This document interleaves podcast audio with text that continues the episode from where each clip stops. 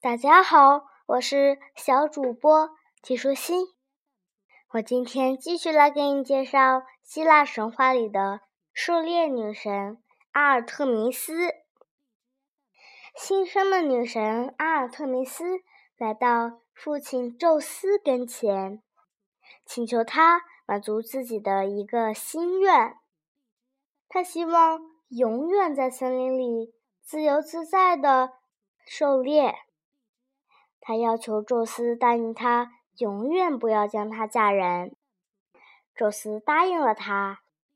他还向宙斯要了五十个动作敏捷的仙女做随从，还有一群耳朵耷拉下来的猎狗，同他一同狩猎。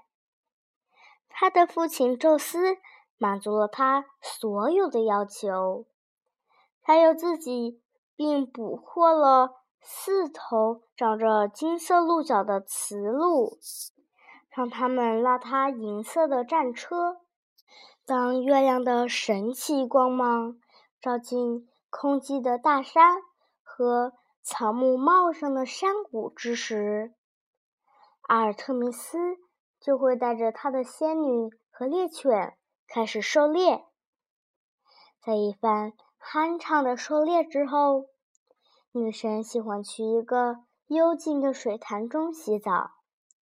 任何凡人在那个时候看见她，都会遭遇不幸。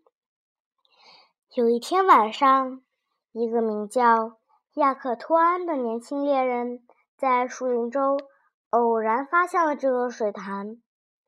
阿尔特弥斯和他的仙女们正在里面洗澡。他本来应该转身逃命而去，但他却痴迷地站在那里看着女神阿尔特弥斯，非常的生气。女仙女们用衣服遮住他的肩膀，他把手伸进水潭中，举起一满盆水泼向亚克托安。当银色的水珠碰到他额头的时候，那里便长出了鹿角。很快，亚克托安整个的变成了一头雄鹿。他的猎犬们立刻扑向他。惊恐万分的亚克托安发现自己已经发不出人声去喝止这些猎犬。猎犬们一点儿也不知道这头鹿就是他们的主人。将他扑倒在地。任何看见过阿尔特弥斯洗澡的人都必须死。女神说完，便拿起她的弓和箭，和她的仙女们一同狩猎去了。这是一个冷酷无情的女神。阿波罗和阿尔特弥斯虽然像白天和黑夜一样不同，却都。非常喜欢彼此，而且他们都非常爱戴他们的母亲。任何人只要说了一点点对温和的勒托不敬的话，都会惹恼这对双胞胎。迪比斯有一个名叫尼俄伯的王后，她拥有美貌和财富，而且有十四个孩子。宙斯是他的祖父，他是个非常骄傲的人。为什么要崇拜勒托呢？他对他的臣民说：“为我建一座神庙，供奉我，不要供奉他。我生了七个儿子和七个女儿，他才只有一个儿子和一个女儿。”阿波罗和阿尔特弥斯听到了这话后，怒不可遏。尼罗伯必须为他的不敬而受到惩罚。阿波罗把他的箭射向了尼罗伯的七个儿子。这些年轻人自己没有犯什么错，却在大好的青春年华被夺去了生命。阿尔特弥斯也向尼罗伯的七个女儿射出了他那令人感受不到痛苦的神箭。这七个姑娘悄无声息地倒在床上，死去了。尼尔伯那颗骄傲的心被击碎了，他不停地哭泣。最后，众神都同情他，于是把他里变成了一块没有感情的石头。但是，石头里面仍旧流出一汪水来，好像眼泪一样，顺着坚硬的岩石表面流淌。阿波罗已经有了许多的妻子，但宙斯始终恪守在他对阿尔特弥斯的承诺，没有把她嫁出去。只有一次，他答应嫁给一个追求者，但他一开始就没有打算兑现那个承诺。这个求婚者就是波塞冬的巨人儿子奥特斯。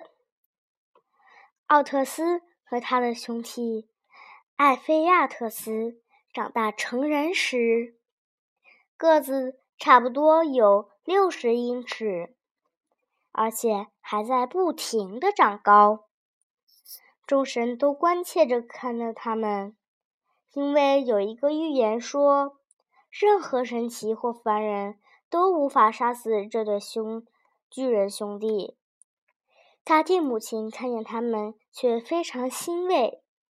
她仍旧为宙斯把他的儿子提坦巨人们关在塔尔塔罗斯而感到不快。他希望奥特斯和艾菲亚特斯能够长大到足以推翻宙斯。有一天晚上，这对兄弟。耳贴地面而睡时，他们听到大地母亲悄悄对他们说：“像他们这样高大英俊的年轻人，不应该甘于被宙斯所统治。”这两兄弟心里也正有这样的念头，因为他们像许多强大的人一样，都是自负的家伙。他们把山峰拔起来。一座一座的垒在一起，建造了一座和奥林匹斯山一样高的新山峰。他们在山顶上向宙斯喊话，让他交出自己的权利，和奥林匹斯山上其他的神奇一起搬出他的宫殿。奥特斯说：“阿尔特弥斯可以留下来做他的新娘。”艾菲亚特斯。则希望接受赫拉。赫拉和阿尔特弥斯都不屑一顾地把头扭过去。宙斯则愤怒地向这两个恶棍掷出霹雳，但是宙斯的霹雳只是从他们身边轻轻掠过，没有伤到他们。阿瑞斯又冲出去和他们战斗。他们把阿瑞斯抓住，塞进了一个铜瓶子里，并且用盖子封住了瓶口。有那么一会儿，宙斯非常的担心，但是理性之神阿波罗说：“如果没有人能够杀死他们，那就必须想办法让他们两个自相残杀。”他说服了阿尔特弥斯，让他。假装爱上了奥特斯。阿波罗告诉奥特斯，阿尔特弥斯非常想念他，他已经接受了他的求婚，他会在奈克索斯岛上等他。奥特斯得意的笑了，这让阿菲亚特斯非常妒忌。为什么赫拉没有爱上他呢？难道他没有自己的兄弟英俊吗？但是他把这些都藏在了心里，跟着他的兄弟一起去迎接新娘。当阿尔特弥斯看到这兄弟到来时，迅速的把自己变成了一头白色的小鹿，跑到了他们要经过的道路上。他在这两兄弟之间跑来跑去。这两兄弟都非常喜欢打猎。于是，都朝这头小鹿掷出了长矛。阿尔特弥斯轻巧地避开了长矛，而这两兄弟却被对方的长矛给刺穿了，倒在了地上。不管是神还是凡人，都无法治杀死这两个巨人兄弟。可这下，他们却互相结果了对方。他们被投进了塔尔塔洛斯，盘曲的蛇把他们背靠背的绑在一起。所有的神奇都感谢阿尔特弥斯拯救了他们。阿瑞斯还蜷曲在瓶子里，不停的嚎叫着。众神又把他拽了出来。俄里翁是波塞冬的另一个巨人儿子。但是与奥特斯和艾菲亚特斯不同，他是个非常谦逊的人。他是一个伟大的猎人，什么野兽都逃不出他的棍棒和镶着宝石的剑。但是他从来都不忘夸赞阿尔特弥斯才是最伟大的猎人。俄里翁能在水上行走，如履平地。有一天，他来到了开俄斯岛。这个岛上有许多的狮子、狼和野猪，它们夜里咆哮和嚎叫的声音很响，吵得开俄斯岛的国王睡不着觉。他对俄里翁许诺。如果他能够驱走岛上所有的野兽，他便把女儿嫁给他。果儿的女儿很美，国王视她若是珍宝。何里翁空前卖力的狩猎，很快岛上便一只野兽也没有了。但是国王不想和他的女儿分开。于是，谎称自己晚上还会听到狼的嚎叫。厄里翁非常生气，他威胁说要抢走公主。国王却用好听的话来哄他，派人去拿酒，并不断把他的杯子给注满。厄里翁喝了太多的酒，便睡着了。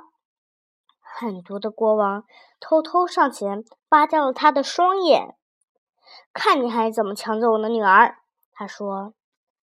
格里翁双目失明，孤立无援，只好离开了开厄斯岛。他踉踉跄跄地走在海上，要去寻找太阳，因为他知道太阳可以让他。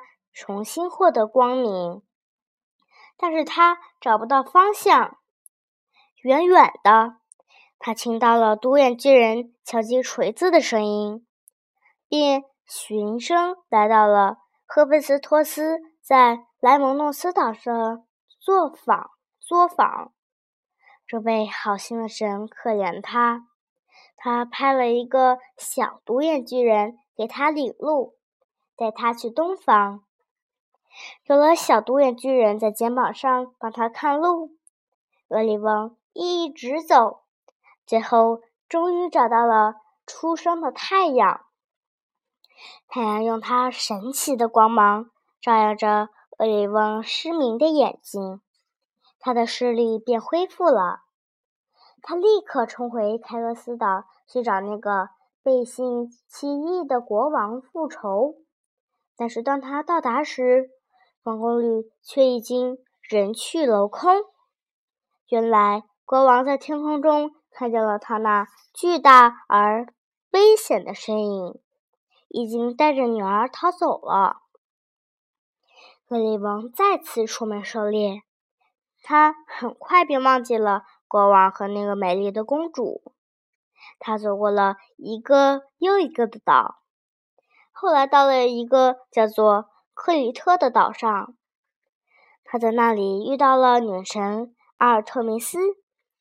女神很高兴遇见他，因为他的狩猎本领和他一样好，而且从不夸耀。他们一起捕猎野山羊，并因为有对方的陪伴而感到快乐。格里翁是阿尔特弥斯唯一喜欢过的男子，这令他的弟弟阿波罗心生嫉妒。有一天，趁阿尔特弥斯不在，阿波罗放出了一只巨型蝎子去攻击格里翁。格里翁的木棒和威力巨大的宝剑无法攻击到蝎子的毒螯，他只好转身逃跑。但就在他逃跑时，巨大的蝎子惊到了他的脚后跟儿。阿尔特弥斯发现自己的同伴死了，很生阿波罗的气。但是他对自己双胞胎弟弟的怒气没有持续多久。阿波罗帮助他把厄里翁的形象变成了一个星座挂在天上，如此一来，这个伟大的猎人便永远都不会被忘记了。在冬季狂风怒吼的海上，厄里翁的猎户星座闪闪发光，庞大而吓人。乌云在他面前如野兽。四散而逃。但是到了夏天，当天蝎座从地平线上升起时，厄里翁的星座便开始倾斜和摇摆。这下轮到他逃跑，并消失在海洋中啦！哎呀，今天的故事好长啊，我好累呀，小朋友，拜拜。